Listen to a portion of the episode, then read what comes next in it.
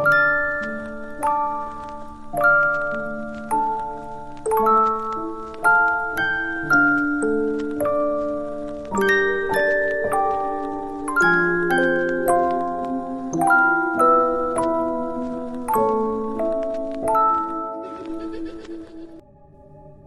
à tous les membres de la communauté, c'est X48Z. J'écris ce message pour vous donner des conseils, pour vous aider à mettre un terme à certaines choses faites dans certaines circonstances. Vous savez, ces choses étranges qui finissent par vous échapper et que vous ne pouvez plus contrôler. Alors suivez bien ce que j'ai à vous dire, c'est ça mon premier conseil. Donc il y a trois nuits, aux alentours d'une heure du matin, je l'ai vu passer très vite dans le couloir. C'était une silhouette blanche, pas plus haute qu'une fillette. Bon, d'habitude, je suis complètement torché à cette heure-là. Mais ma voiture avait un problème de batterie et je n'avais pas pu faire le plein d'alcool à l'épicerie, me contentant d'une demi-bouteille de whisky pour la soirée. Oui, je noie ma solitude dans l'alcool. Et alors, où est le problème? Mes hallucinations? Non, ce n'en était pas, et vous allez vite comprendre pourquoi. La nuit d'avant-hier, même constat.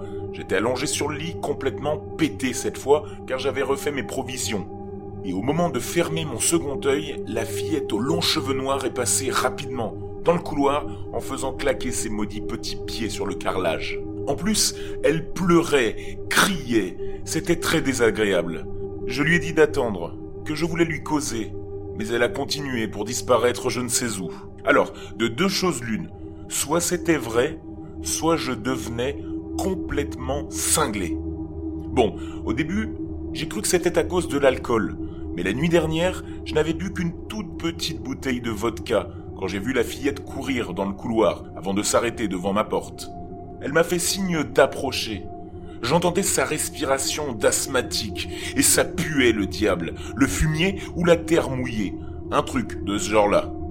Ouah, quand un truc comme ça vous fait signe de venir, vous, vous lui faites signe de partir. Et c'est ce que j'ai fait. Sa mâchoire a craqué en même temps qu'elle a ouvert la bouche pour me hurler dessus. C'était si fort que je me suis bouché les oreilles. Un putain de cri suraigu. Heureusement, la porte a brusquement claqué devant sa face.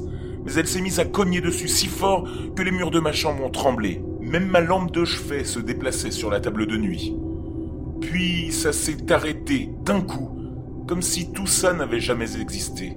J'ai voulu me rassurer, alors je me suis levé comme j'ai pu, et tant bien que mal, j'ai réussi à atteindre la porte, sans me casser la gueule. Je l'ai ouverte, et par l'entrebâillement, j'ai vu un œil blanc avec une demi-pupille noire qui me fixait. J'ai hurlé, et elle a fui. Avait-elle eu peur de moi? En tout cas, elle s'est enfuie vers le fond du couloir. Puis elle a descendu les escaliers comme une araignée, à l'envers, le ventre en l'air. Je vous jure, c'est réellement ce qui s'est passé, ce que j'ai vu. Quand je suis arrivé en bas, elle avait disparu. Mais à travers la vitre du salon, j'ai vu sa silhouette courir dans le jardin. Sous la lumière d'un clair de lune, je vous dis pas l'effet que ça fait. J'ai 49 ans, et les fantômes, les esprits, tout ce folklore, ce n'est pas trop pour moi. Mais je dois avouer qu'au fond de moi, j'avais une sacrée pétoche. En plus, il y a comme un truc diffus dans ma caboche qui commençait à comprendre ce qui se passait. L'idée de revoir cette chose venir me rendre une autre petite visite ne m'enchantait guère. Deux solutions se présentaient à moi. Soit je me torchais la gueule comme jamais, et la petite pouvait toujours venir me serrer l'épaule, je ne me réveillerais pas, soit bah je trouvais la deuxième solution. Et j'ai eu l'idée d'un chien. Quoi de mieux qu'un chien pour vous protéger? L'après-midi même, j'ai été trouver mon pote René, et il m'a prêté Popeye, un Rottweiler tout en noir et tout en muscles. On était amis avec Popeye, il me faisait la fête à chaque fois qu'il me voyait, et il m'a suivi sans problème. Dès qu'il a mis une patte dans le salon, il a reniflé, le museau en l'air, comme s'il avait flairé quelque chose. Cela m'a alerté.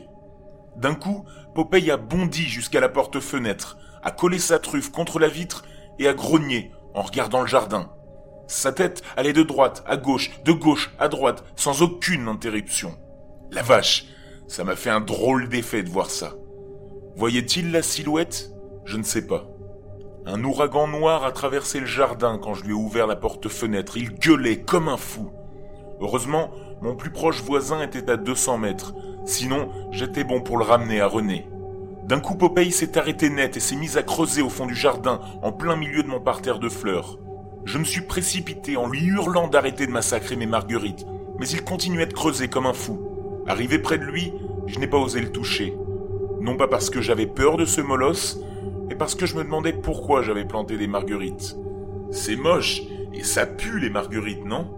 Pourquoi pas des roses ou des tulipes? Bizarre. En tout cas, je ne m'en souvenais absolument pas. Popeye a arrêté de creuser la terre, puis a jappé en regardant son trou. La vache J'étais bon pour aller faire un tour à Jardiland. C'était un véritable massacre.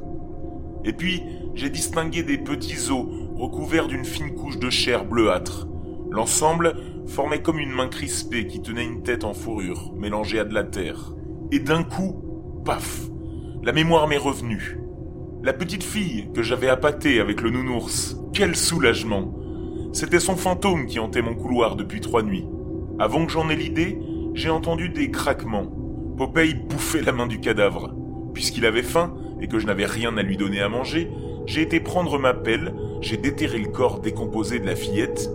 Finalement, ce n'est pas mes marguerites qui puaient, et ce brave Popeye n'en a pas laissé une miette. Aussi bon que des épinards, brave bête. Le soir venu, j'ai pris mes deux bouteilles de whisky et je suis monté dans la chambre. Je me suis assis en tailleur sur mon lit.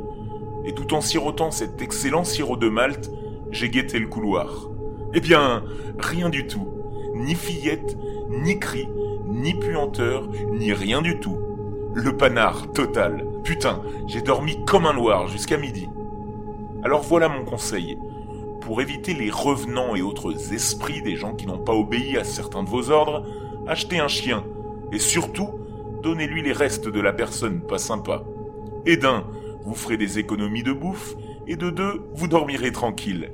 Bon, demain je passe à Jardiland pour acheter des marguerites, puis devant l'école primaire pour... Euh,